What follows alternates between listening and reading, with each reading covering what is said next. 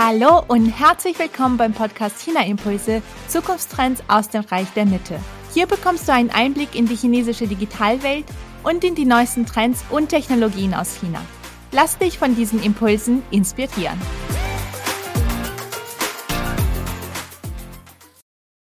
Mein Name ist Alexandra Stefanov und ich habe heute Fabian Sinn zu Gast.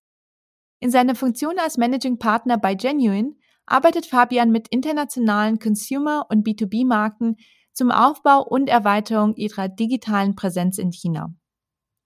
Dabei unterstützt Genuine seine Markenpartner entlang der gesamten E-Commerce-Wertschöpfungskette, angefangen bei Supply Chain Management über E-Commerce Operations, Social Media Marketing bis hin zu Distribution Channel Management. Von 2016 bis 2021 war Fabian für den Bereich Business Development in der Dachregion bei Alibaba verantwortlich und er hatte in dieser Zeit die Möglichkeit, eine tiefgehende Expertise für E-Commerce und Social Media in China zu entwickeln. Mit mir wird Fabian heute über das Thema Taubaudörfer sprechen und darüber, was sie mit der Digitalisierung und mit E-Commerce zu tun haben. Fabian, herzlich willkommen bei China Impulse. Ich freue mich, dass du heute da bist. Hallo Alexandra, vielen Dank für die Einladung und ich freue mich auch sehr dabei zu sein. Ja, ich bin sehr gespannt auf deine Einblicke, weil wir ja heute über das Thema Taubaudörfer sprechen. Und ich weiß zwar auch schon einiges darüber, aber in, in dem Vorgespräch mit dir vor unserer Podcastaufnahme habe ich gemerkt, dass es doch sehr, sehr viele Details und Themen gibt, die ich so nicht kenne. Deswegen wird es heute auf jeden Fall auch für mich ein sehr informatives Gespräch werden. Und damit auch die Zuhörer und Zuhörerinnen äh, hier in das Thema reinkommen, vielleicht mal kurz als Einstieg für unser Gespräch, kannst du uns erzählen, was Taubau überhaupt ist und wie Taubau versucht, Dörfer und ländliche Regionen zu fördern? Sehr gerne. Also Taubau an sich ähm, ist Teil der Alibaba-Gruppe und eine der größten E-Commerce-Plattformen in China. Äh, zur Alibaba Group gehören zwei große E-Commerce-Plattformen. Die eine heißt Tmall und die andere heißt Taobao. Und das Besondere an Taobao ist vor allem, dass es viele ähm, kleinere Anbieter gibt, Privatpersonen oder auch kleinere Firmen, die über Taobao als E-Commerce-Plattform ihre Produkte online anbieten. Und ähm, genau ähm, entsprechend ist es auch sehr relevant ähm, für ländliche Regionen. Ähm, um eben die Produkte, die dort produziert werden, an den, äh, an, äh, an den Mann zu bringen, weil es ja speziell in ländlichen Regionen nicht unbedingt immer auch die entsprechenden Absatzmärkte gibt. Und äh, ganz konkret äh, gibt es zwei In Initiativen von Alibaba, um äh, die ländlichen Regionen speziell zu fördern. Ähm, einmal haben wir da das Rural Taubau-Programm und zum anderen gibt es die Taubaudörfer. Und kannst du da ein bisschen im Detail darauf eingehen, was der Unterschied ist? Weil ich zum Beispiel kannte vorher das Ganze unter dem Begriff Taubaudörfer und wusste gar nicht, dass es zwei, diese zwei unterschiedlichen Stränge gibt sozusagen. Was ist genau die Rural Taubau-Initiative und was sind im Vergleich dazu die Taubaudörfer? Genau. Also auf der einen Seite ähm, Rural Taubau ist eine Initiative, die Alibaba begonnen hat, um äh, besonders, ähm, sagen wir mal so, entlegene Regionen äh, zu fördern und zu erschließen für den E-Commerce. Und ähm, im Gegensatz dazu sind die Tauberdörfer ähm, tatsächlich Dörfer, bei denen es sich so ergeben hat, dass relativ viele Leute ähm, eben E-Commerce betreiben. Ähm, Tauber hat es dann so definiert, es muss im Dorf quasi, müssen 100 Shops ähm, ähm, online sein und es muss ein jährliches Umsatzvolumen von circa 10 Millionen Chinese Yen über die Plattform laufen damit das quasi sich für das Tauberdorf ähm, äh, qualifiziert. Und was heißt das genau? Was müssen dann im Taubaudorf die Bewohner leisten? Was müssen sie bieten? Wie kann man sich das äh, so vorstellen, ein Taubaudorf? Genau, also du kannst dir ähm, das Taubaudorf einfach ähm, wie, sagen wir so, eigentlich eine deutsche Kleinstadt vorstellen, weil ähm, Dörfer in China von der Definition her sind ja eigentlich schon ähm, äh, eher so Kleinstädte in Deutschland. Das heißt, äh, die Einwohnerzahlen sind äh, 10.000 oder mehrere 10.000 Bewohner und es gibt halt dort auch ganz normal ähm, Firmen und äh, äh, teilweise auch so kleinere äh, oder gute Schulen. Ähm, und speziell an diesen Tauberdörfern ist, dass eben sehr viele Haushalte E-Commerce betreiben. Das heißt, Ähm, du hast ja ähm, ähm, generell die Firmen in den, in den Dörfern und ähm, wenn sich die dazu entschließen, aus irgendeinem Grund ähm, E-Commerce stärker zu betreiben und zu fördern und äh, sich dann ein gewisses Netzwerk auch im Dorf ähm, sozusagen etabliert, dass es nicht nur eine Firma macht, nicht nur zwei, sondern dass halt auch ganz viele Haushalte sagen, hey, ähm, E-Commerce ist was, wo ich meinen Lebensunterhalt finanzieren kann, ähm, dann entsteht sozusagen ein Tauberdorf. Und ähm, genau, grundsätzlich ist es quasi äh, eine, ja, eine Infrastruktur oder ein, ein Vorkommen, das sich von alleine etabliert, ohne dass es irgendwie von Alibaba etc. gemanagt wird, sagen wir mal so. Ah, okay. Und das heißt, es sind Produkte, die im Dorf produziert werden und die dann über Taubau verkauft werden. Genau. Also das können ähm, entweder ähm, sagen wir so tatsächlich irgendwie kann was mit Handarbeit zu tun haben oder können landwirtschaftliche Erzeugnisse sein, aber es können auch ganz normale, sagen so, eine Produkte sein, die halt ähm, ähm, einfach in einer Fabrik, zum Beispiel in der Stadt oder in diesem Dorf dann ähm, produziert werden. Also ein Beispiel, äh, das ich auch persönlich erlebt habe, ist ähm, eine Fabrik, die ähm, Grills hergestellt hat aus äh, Metallblechen. Und ein anderes Beispiel ist eine Fabrik, also auch so circa 30 Mitarbeiter, 20, 30 Mitarbeiter, die haben Auto-Equipment hergestellt, vor allem Zelte. Mhm. Und du hattest ja gesagt, die Taubaudörfer entstehen quasi von alleine, weil sich einfach in einem spezifischen Dorf, in einem einzelnen Dorf verschiedene Unternehmen oder verschiedene Dorfbewohner entscheiden, ihre Produkte über Taubau, übers E-Commerce zu verkaufen.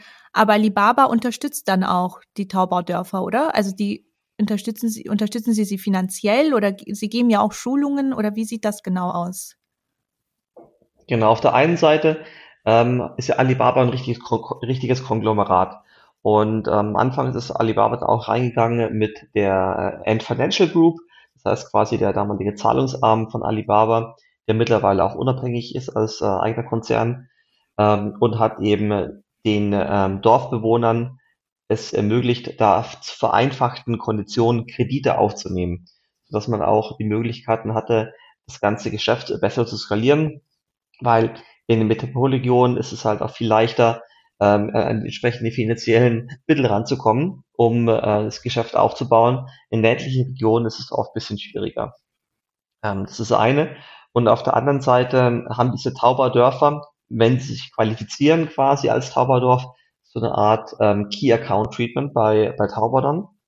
Und äh, das kann man sich so vorstellen, dass äh, in äh, regelmäßigen Abständen von Alibaba Schulungen organisiert werden. Und ähm, das kann dann entweder jemand sein von Alibaba, der vorbeikommt und äh, da die neuesten Trends vorstellt. Und äh, teilweise lädt Alibaba dann auch externe Trainer ein, äh, wie zum Beispiel Leute von E-Commerce-Firmen wie meiner, die dann äh, dort vorbeikommen und einen Vortrag halten zu gewissen ähm, Best Practices oder dass äh, Designer vorbeikommen und äh, ein bisschen was dazu erzählen, wie man eben mit äh, äh, Produktbildern eine bessere Conversion Rate erreichen kann. Also das ist dann schon relativ advanced auch, was da besprochen wird, äh, weil ja die Bewohner schon oder die, weil die Stores sind ja schon existent, die Leute sind ja schon im E-Commerce und haben gewisses Know-how. Ah, okay, das heißt, es wird, es ist auch nie der Fall, dass Alibaba irgendwo hingeht, wo die Leute noch keinen Taubau-Shop haben und wo sie wirklich die Basics lernen müssen, sondern es sind Leute, die da schon etwas weiter sind und schon die Basics können, aber dann im Detail Best Practices, Use Cases und mehr Tricks und Tipps brauchen? Absolut richtig. Ähm, in den Tauberdörfern ist das so. Und beim Rural Tauber Projekt war das Ganze eben äh, genauso wie du es gerade beschrieben hast, dass Alibaba tatsächlich in Dörfer reinging selber aus Eigeninitiative und da versucht hat, die Dörfer eben für äh, den E-Commerce zu erschließen. Okay, und das heißt, die Taubaudörfer, die bestehen ja noch und es gibt ja nach wie vor Dörfer oder wie du sagst, fast schon kleine Städte für europäische Verhältnisse, die da ihre Produkte verkaufen, die von Alibaba weiterhin unterstützt werden, um da noch besser zu werden. Was ist da das Geschäftsmodell für Alibaba? Wie funktioniert das? Also grundsätzlich ähm, freut sich ja Alibaba, je mehr Leute auf der Plattform verkaufen, ähm, desto mehr Werbeeinnahmen werden generiert. Ähm, das Geschäftsmodell von Tauber grundsätzlich ist, ähm, dass es eine Plattform ist, die sowohl für Konsumenten als auch für Händler kostenfrei ähm, zugänglich ist. Und äh, die äh, Einnahmen für Alibaba generieren sich vor allem durch Werbung, die Händler schalten. Also es gibt keine Kommission in dem Modell und auch keine Grundgebühren für Händler. Ah, okay, also es ist kein Provisionsmodell, was Alibaba da eingeführt hat. Mhm. Genau, also ähm, dadurch, ähm, das war in der, in der sagen wir so, Historie von Taobao auch so, dass es ein Grund war, warum sich Taobao in den Anfängen des B2C-E-Commerce in China auch äh, fast als Monopolist etablieren konnte, weil es eben diese quasi äh, diese Voraussetzungen geschaffen haben, dass sie sagen, unsere Plattform ist kostenlos ähm, und wir ähm, sind der beste Anbieter sozusagen. Und eBay hatte auch damals versucht, äh, in den Anfangszeiten nach China reinzugehen, ähm, aber die haben dann auch eine Transaktionsgebühr verlangt und Taobao war eben kostenlos. Das hat sicherlich auch dann geholfen, um die Plattform eben äh, so groß zu machen, wie sie heute ist. Mhm. Und die Händler auf Taobao zahlen dann dafür für Werbung, wie du gesagt hast, und wahrscheinlich um ihre Produkte einfach ganz nach oben zu, zu schieben in Absolut. der Produktliste. Oder? Genauso ist es, ja. Mhm. Und wie ist es mit Rural Taubau nochmal? Also jetzt haben wir ja die Unterschiede verstanden zwischen den beiden Ansätzen. Ähm, wie ist es mit Rural Taubau? Das wurde ja eingeführt, hast du erzählt, um eben auch Dörfer zu erschließen, die noch nicht am E-Commerce teilgenommen haben. Wie hat sich das Projekt denn so entwickelt? Genau, das ist Projekt, ähm, das wurde Mitte der 2010er Jahre angestoßen und ähm, hat sich dann anfangs sehr rasant entwickelt. Das war halt eben eine, eine zentral, sagen wir so, gesteuerte Initiative von Alibaba und ähm, mit sehr, sehr hochgesteckten Zielen. Also ich denke mal, ich dachte, ähm, ich, ich habe im Kopf, dass das Ziel dann war, ich glaube 2018 ähm, war das Ziel, dass man bis 2021 äh, irgendwie 800.000 Dörfer dann über Rural Taubau äh, erschließen möchte. Und ähm, genau, äh, irgendwann wurde die Kommunikation eingestellt. Ich glaube, das Projekt ist nicht irgendwie offiziell beendet worden, aber ähm, mittlerweile ähm, existierte anscheinend seitens Alibaba weniger. Ich habe auch versucht, mit den ehemaligen Kollegen nochmal Kontakt aufzunehmen, aber ich habe keinen mehr gefunden, der irgendwas mit Google Tower zu tun hat. Also es wurde mal wohl innerhalb von Alibaba eingestellt. Und weißt du, woran das liegt und was da, wieso sie das nicht weitergeführt haben? Ich denke mal, es hat mehrere Faktoren. Ähm, zum einen ist es so, ähm, dass es im, äh, im, Unterschied zu diesen äh, Tauber-Dörfern bei Rural Tauber sich tatsächlich um kleinere Dörfer gehandelt hat und die ähm, auch dann nochmal extra entlegen waren. Das heißt, viele Dörfer, die hatten davor gar keine Logistikanbindung und Alibaba hat es erst ermöglicht, in Zusammenarbeit mit lokalen Logistikunternehmen, ähm, dass diese Dörfer erst angefahren werden überhaupt, dass da hingeliefert werden kann. Das kostet natürlich schon mal Geld und äh, ist nicht unbedingt effizient, weil sonst hätte man es ja schon von vorher vornherein gemacht, ja, wenn es sich von der allein getragen hätte. Das ist eine. Das andere ist, dass man die Leute quasi ähm, nicht dazu zwingen kann, in die Dörfer zu gehen und ähm, da ähm, Geschäfte anzufangen. Und äh, Alibaba hat versucht, möglichst viele Anreize zu schaffen, ähm, Leute zu finden, die ähm, Lust drauf haben, hier als sagen wir so Entrepreneur in die Dörfer reinzugehen. Ähm, das Modell war dabei, dass in jedem Dorf gibt es eine eine Rural Taubau Station und man kann sich das so vorstellen. Ähm, es ist ein kleiner Laden. In dem Laden ähm, gibt es ein paar Produkte offline zu kaufen, aber stehen auch ähm, ähm, drei, vier, fünf PCs rum, ähm, die auf, auf Rural Taubau eingeloggt sind und äh, man kann dann quasi auch Sachen bestellen und einkaufen. Und ähm, der, der, der Punkt ist, warum das eben dann nicht so skaliert hat, nicht so funktioniert hat, das war halt im Endeffekt eine Person, die diesen Laden gemanagt hat und den Dorfbewohnern sozusagen den E-Commerce näher bringen wollte. Aber im Endeffekt ähm, ist es ja nicht nur so, dass die Leute quasi in den Dörfern einkaufen möchten, sondern es gehört auch quasi dazu, dass die Leute die Möglichkeit haben, in den Dörfern zu leben und dort ihren Lebensunterhalt zu bestreiten über E-Commerce ähm, sprich also die Produkte auch oder eigene Produkte zu verkaufen auf Taobao. Und das Problem war ein bisschen, dass diese Industrie dafür gar nicht da war. Das heißt, die Leute hatten ähm, weder das Know-how, ähm, auf breiterer Basis E-Commerce-Stores zu betreiben, ähm, sie hatten äh, nicht die richtigen Produkte, ähm, weil ja, weil man, weil, weil, weil einfach nichts vorhanden war. Und ähm, es gab auch kein, äh, kein Know-how zum Marketing, wie vertreibe ich die Produkte. Also selbst wenn man interessante Produkte hätte, die theoretisch einen Absatzmarkt hätten in den größeren Städten, war auch die Schwierigkeit, es dann nochmals attraktiv zu verpacken, äh, sodass die auch konkurrenzfähig sind. Also mhm, ja, in der Praxis gab es dann sehr viele Herausforderungen.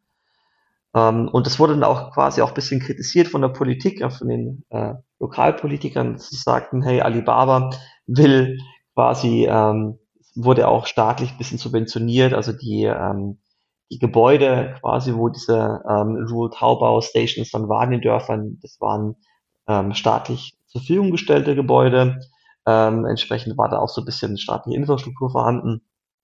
Und äh, die hatten halt dann auch das Gefühl, dass Alibaba versucht, die Dörfer als Absatzmarkt zu erschließen, aber nichts dafür tut, dass die Dorfbewohner tatsächlich dann wieder zurück ins Dorf gehen oder dass auch Leute, die in der Stadt wohnen, zurück ins Dorf gehen und dann da verkaufen. Ah, okay, spannend. Und was würdest du sagen in dem Zusammenhang, was mir so einfällt als, als Frage noch, was würdest du sagen, welche Rolle spielt auch die Landflucht bei der Entwicklung der Dörfer, aber auch für Rural Tauber, was es da mal gab. Meinst du, dass die Ansätze auch bei der Belebung dieser ländlichen Regionen helfen oder auch bei der Armutsbekämpfung? Das sind ja sehr große Themen, die in den letzten Jahren sehr, sehr präsent waren in China. Ich denke, ähm, ähm, ja, beides. Ähm, also die, die Landfrucht in China ist ja tatsächlich vorhanden. Ich habe mir mal irgendwie Zahlen angeschaut, irgendwie die Entwicklung von 1980 bis 2020, irgendwie 1980 lebten irgendwie 20 Prozent der Menschen äh, in, in Städten 2000 waren es dann irgendwie ähm, ähm, ein Drittel und mittlerweile 2020 sind es zwei Drittel der Bevölkerung, die in, in den Städten leben. Also die Landflucht ist tatsächlich vorhanden. Ähm, ich war dann auch äh, in ein paar entlegenen Regionen und habe mir dieses Rural Tower Projekt dann auch angeschaut, äh, meiner Zeit bei Alibaba. Und es war halt tatsächlich so, ähm, man kann sich das vorstellen, es gibt eine Schule, aber in der Schule gibt es nur eine Klasse und äh, in, der, in der ganzen Schule sind dann halt fünf Kinder, ähm, weil ja, weil halt so viele Leute, junge Leute, entweder mit der ganzen Familie ähm, in die Stadt gezogen sind oder äh, die Eltern sind allein in die Stadt und die Kinder leben noch bei den Großeltern auf dem Dorf. Es gibt dann kaum Leute im, sagen wir so, erwerbsfähigen Alter. Und ähm, das ist halt ähm, ähm, also eine ganz, eine ganz krasse Entwicklung, äh, wo die Landflucht äh, übermäßig deutlich wird. Und wenn es dann so weit gekommen ist, ähm, das ist jetzt ein Beispiel jetzt von diesen äh, Rural Taubau-Dörfern, äh, dann ist es halt ganz schwierig, das äh, wieder umzukehren. Ähm, weil neben wirtschaftlichen Faktoren spielt ja auch quasi äh, soziale Faktoren eine große Rolle. Und äh, dann ist die Frage, was kann man überhaupt noch dagegen machen? Ähm, auf der anderen Seite hat man halt dann äh, die, die Tauberdörfer, wo es dann tatsächlich so ist, dass sich halt viele Leute ähm, in diesen Dörfern im E-Commerce etabliert haben. Das sind halt oft auch Leute, die haben studiert und haben sich dann bewusst dazu entschieden, wieder an ihren Heimatort zurückzugehen und ähm, sich halt überlegt, was kann ich denn machen? Ähm, da ist oft schon eine gewisse Substanz vorhanden gewesen, dass man zum Beispiel sagt, okay, ähm, die Familie hat eine Fabrik, ähm, aber die Fabrik läuft halt nicht so gut, ähm, weil, äh, weil die Wirtschaft auf dem Land nicht so gut ist, weil es zu wenig Kunden, zu wenig Absatz gibt. Und die nächste Generation ist halt dann zurückgegangen und hat gesagt, hey, ich mache das jetzt über E-Commerce und äh, schaue, dass ich dann quasi online meine Kunden finde. Und es sind, es sind zwei Beispiele, glaube ich, ähm, ja, was man dann eben in Bezug auf Landflucht äh, oder Be Bekämpfung der Landflucht, Armutsbekämpfung lernen kann. Das erste ist eben, dass, dass es tatsächlich möglich ist, ähm, wenn die Leute quasi selber die äh, intrinsische Motivation haben und auch die Möglichkeiten haben, vom Land aus zu arbeiten. Und auf der anderen Seite, glaube ich, das andere Learning ist, dass wenn es halt, ähm, wenn die Leute quasi nicht da sind und die, die Leute auch keine Möglichkeiten haben, ähm, trotz der theoretischen Anbindung auf E-Commerce, weil es ist nicht das einzige, der einzige Faktor, ähm, wenn die keine Möglichkeiten haben, dort ihren Lebensunterhalt zu bestreiten, dann ist es halt leider nur ein Faktor von vielen, der dann nicht Unterschied machen kann. Hm, das stimmt. Ja, und ich habe in letzter Zeit äh, tatsächlich von einigen Geschichten gehört von jungen Leuten, die gerade auch jetzt mit der sehr hohen Arbeitslosigkeit, Jugendarbeitslosigkeit vor allem in China, von jungen Hochschulabsolventen, die keinen Job finden, hatte ich äh, einige Beispiele gehört von Leuten, die eben aus ländlichen Regionen kommen und die sich gedacht haben, okay, in der Stadt finde ich jetzt gerade keinen Job, deswegen ziehe ich vielleicht doch wieder zurück zu meinen Eltern und versuche da was über E-Commerce zu machen. Das, genau, also ähm, absolut. Also die Leute, mit denen ich gesprochen habe, die ähm, dort im E-Commerce aktiv waren, waren auch äh, vermehrt junge Leute. Und äh, die sagen sich halt, ich habe in der Stadt nicht unbedingt besseres Leben. Ne? Ähm, und ich denke mal, das werden sich auch viele Leute in, in Europa denken, ne? ist auf dem Land ja auch eigentlich ganz schön. Also die Stadt ähm, kommt halt mit äh, gewissen Vorzügen, mit, äh, mit besserer, äh, besseren Bildungsmöglichkeiten, mehr Unterhaltungsmöglichkeiten, städtischen Lifestyle. Aber auf der anderen Seite ähm, kann man sich auf dem Land natürlich auch eine sehr schöne Lebensweise auch leisten, ähm, mehr, mehr, man hat mehr Platz. Und wenn sich das Ganze dann eben paaren lässt, äh, dass man auch eine sinnvolle Aufgabe hat, dass man auch äh, was, was machen kann, das einen erfüllt auf dem Land, ähm, dann finde ich, ist das sozusagen eine, eine Win-Win-Situation für alle. Und auch die, die Eltern freuen sich dann, wenn die äh, Kinder nicht ganz so weit äh, weg wohnen. Ne? Ja, das stimmt. Und ich glaube sowieso, dass das Thema Land, ländliche Regionen in China gerade sehr präsent ist oder seit einiger Zeit sehr präsent ist, auch mit sehr vielen Livestreamern wie zum Beispiel die Li Ziqi, die sehr bekannt ist, die jetzt äh, wieder zurückkehrt, die dann einfach aus ihrem Alltag auf dem Land etwas romantisiert natürlich, äh, berichten, Videos drehen, auf den Videoplattformen hochladen und wo die Leute teilweise natürlich in der Stadt davor sitzen und sich die Videos anschauen und das Gefühl haben, ein bisschen aus der, aus dem Stadtleben flüchten zu können in, den, in dem Moment. Das ist natürlich ein super Beispiel und auch, auch die Videos sind ja ähm, super high quality und ähm, da, da hat jeder dann direkt Lust, ähm, aufs Land zu gehen oder zumindest auch mal ein paar äh, lokal produzierte Produkte zu kaufen. Ähm, das ist natürlich ideal, ähm, wenn, wenn sowas auch mehr Leute könnten, ne? in, in, der, in der Qualität, sagen wir mal so. Ähm, wichtig ist natürlich auch quasi die Produkte, ich habe es vorhin gesagt, das Marketing-Know-how. Das, äh, glaube ich, fehlt halt auch vielerorts, ähm, dass die Leute zwar Produkte haben, aber die halt dann auch nicht so schön so verpacken können, weil die ein ganz anderes Qualitätsbewusstsein haben. Ne? Man muss sich halt vorstellen, es ist eine ländlich geprägte Umgebung, da geht's halt nicht so genau mit der Qualität. Es muss nicht einmal alles so schön aussehen, es muss eher funktional sein. Und wenn man eben Sachen eben verkaufen will und an den Mann bringen will, dann äh, muss es zwar funktional sein und äh, sagen wir so der Tradition gerecht, aber es muss auch vor allem sehr schön aussehen, dass die Leute halt einfach richtig Lust haben, das dann zu kaufen. Ja, das stimmt. Ja, du hattest vorhin schon kurz angefangen, über die Learnings zu sprechen oder beziehungsweise so ein bisschen über die Vor- und Nachteile der Taubaudörfer. Kannst du da vielleicht äh, ein bisschen zusammenfassen, nochmal erzählen, was aus deiner Sicht so die Vor- und Nachteile sind bei diesem Konzept der Taubaudörfer und auch bei dem ehemaligen Rural Taubau? Also beide Konzepte sind eigentlich also grundsätzlich, äh, grundsätzlich wünschenswert. Ähm, nämlich ähm, es unterstützt Leute eben dabei, ähm, ihren Lebensunterhalt zu bestreiten ähm, und auch besser so vernetzt äh, zu sein, ähm, obwohl man nicht in der Stadt wohnt. Ähm, das grundsätzlich ist es auch so, bei den Tauberdörfern gibt es eigentlich auch kaum negative Faktoren, weil im Endeffekt ist es halt ähm, ein Phänomen, das aufgetreten ist und dann äh, von Alibaba aufgegriffen wurde und sozusagen verpackt als Tauberdörfer. Ähm, wenn Alibaba das nicht so nennen würde, dann gäbe es die Dörfer in dem Sinne auch äh, trotzdem. Und äh, die Leute würden halt trotzdem sagen E-Commerce dort machen. Ähm, natürlich ist es super, dass das nochmal extra gefördert wird. Ähm, kritisch war halt eher, glaube ich, ähm, die Initiative Rural Taobao, weil Alibaba halt da versucht hat, ähm, als, sagen wir so, als Plattform die Initiative zu ergreifen und die ländlichen Regionen da zu erschließen. Und ähm, das dann eben äh, nicht wirklich funktioniert hat, weil die Leute müssen es ja von, von sich heraus auch äh, unbedingt wollen. Und äh, wenn du halt dann eben Dörfer hast, die dafür, sagen wir so, nicht wirklich geeignet sind, weil, weil die Leute fehlen, weil sagen wir so die grundsätzliche äh, Wirtschaftskapazität fehlt, ähm, dann, dann ist es halt einfach nicht so, nicht so wirklich realistisch, ne?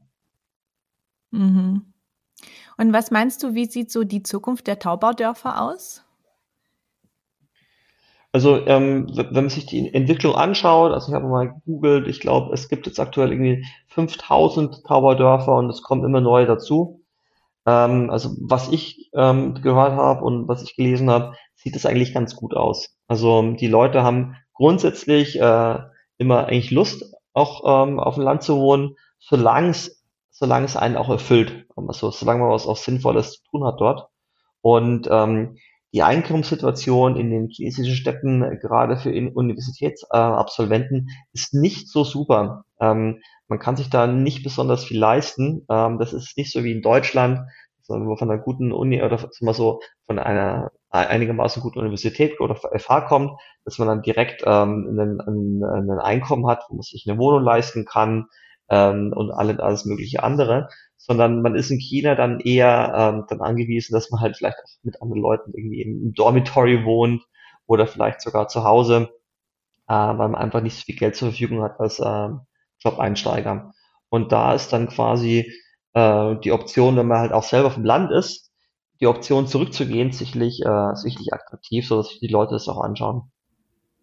Mhm. Und was meinst du? Ich meine, das ist natürlich äh, rein hypothetisch, aber glaubst du, dass die Rural Taubau-Initiative nochmal irgendwann aufgegriffen wird, vielleicht in abgeänderter Form?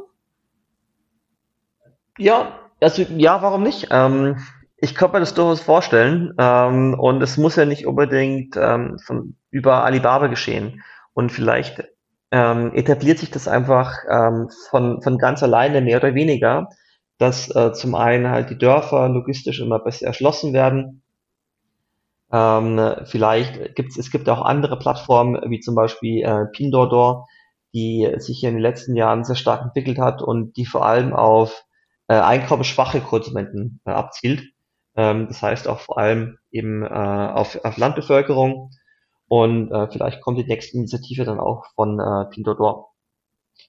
Und äh, vielleicht muss man halt dann am Ende auch sagen, ähm, ist der, der Dorflebensstil in China dann auch irgendwann dann eben nicht mehr, nicht mehr möglich, wenn die Dörfer zu klein werden, werden die dann vielleicht auch irgendwann aufgegeben werden. Also ähm, ich kann mir, kann mir beides vorstellen, dass man so sagt, es gibt eine gewisse Konsolidierung bei den Dörfern, wenn äh, eine, eine kritische Masse einfach nicht mehr erreicht werden kann, wenn zu wenig junge Leute da sind, dass man sagt, ähm, die, das Dorf äh, gibt es halt dann irgendwann nicht mehr. Und äh, die Dörfer, die dann entsprechend eine kritische Größe haben, wo, wo halt dann äh, die Leute auch wohnen können, wo eine gewisse Wirtschaftsleistung da ist, dass die dann eben auch besser an E-Commerce angebunden werden. Mhm. Ja, und guter Punkt. Bei der Vielzahl an Plattformen muss sowas ja auch nicht als Initiative von Alibaba kommen, sondern kann sein, dass sich das auch äh, von anderen Plattformen aus entwickelt. Ja, und vielleicht noch etwas zusammenfassend. Was würdest du sagen, gibt es etwas, was wir in Europa vielleicht auch von diesen Taubaudörfer-Initiativen lernen können oder von der Entwicklung der Taubaudörfer? Ich denke, mm, dass man an, an dem Beispiel sehen kann, ähm, wie, dass es definitiv möglich ist, ähm, auch den äh, Leuten in, in kleineren Dörfern oder in kleinen Städten eine Perspektive zu bieten, ähm, vor allem die jungen Menschen weil das, das Thema Landflucht ist ja auch in, in Europa ein gewisses Thema, in manchen Ländern mehr, in manchen Ländern weniger. Und äh, die Tauberdörfer zeigen, dass es ja auch in, in gewisser Weise möglich ist, diese Trends umzukehren. Und ähm, ich habe es vorhin schon, schon kurz an, angestoßen, es sind ja mehrere Faktoren, die zur Landflucht führen. Ne? Auf der einen Seite sind es wirtschaftliche Faktoren, die sicherlich sehr, sehr wichtig sind, aber dann gibt es auch noch andere Faktoren, ähm, die dazu führen. Und wenn dann quasi sagen wir so Staat und äh, Industrie Hand in Hand gehen, kann das Thema sicherlich ähm, ähm, ja, begrenzt werden und äh, verbessert werden, die Situation in den Dörfern verbessert werden. Ähm, auf der anderen Seite, glaube ich, sieht man dann wiederum an dem Beispiel äh, von Rural Taubau, dass man es nicht äh, erzwingen kann, sondern dass die Leute es auch von sich aus wollen müssen. Mhm, ja, und ich meine, klar, in China sind es ganz andere Dimensionen. Du hattest ja mehrmals gesagt, dass die manche Dörfer in, in China ja so groß sind wie, sind wie Kleinstädte hier in Europa. Also es ist dann, Absolut, äh, ja. läuft alles natürlich ein bisschen anders, aber trotzdem glaube ich auch, dass man sich gewisse Ansätze anschauen kann und sich da äh, so ein paar Best Practices rauspicken kann, die auch hier ähm, ja angewendet werden könnten oder angepasst auf, werden können. Auf jeden Fall. Ich denke mal, was Europa halt auch ein bisschen schwerer hat als China, ist, dass es nicht so ein wirkliches äh, Megakonglomerat wie Alibaba gibt. Ähm, Alibaba hat ja quasi alles ähm, kontrolliert von E-Commerce über Logistik zu Finanzströmen ähm, und das gibt's in Europa nicht so wirklich. Also man würde jetzt vielleicht sagen, Amazon ist natürlich jetzt auch kein europäisches Unternehmen. Die haben jetzt zwar auch Payment und Logistik und E-Commerce, aber das ist anders als Alibaba, also in der, in der Ausprägung. Wenn, zum Beispiel Alibaba hat ja äh, mit ein Financial ähm, irgendwie 800 Billionen User, ist eine der größten Payment-Apps. Alibaba hat ein äh, extrem großes Logistiknetzwerk mit, ähm, mit sehr vielen an, an, angebundenen Firmen, weil die, die auch die Strategie hatten, dass sie eine Logistikplattform aufbauen und keine eigene Logistikinfrastruktur haben. Entsprechend können die da auch dann alle anbinden, ähm, alle kleineren Anbieter auch.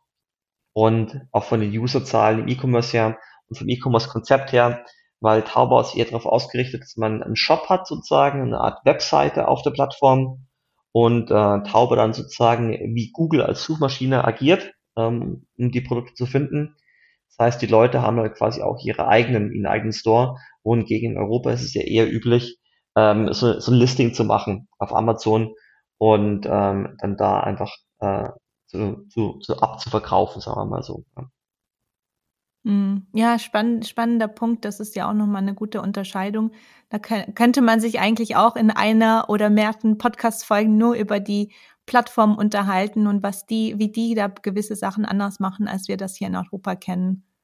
Finde ich auch ein spannendes Thema. Ähm, würde mich freuen, da wieder dabei zu sein.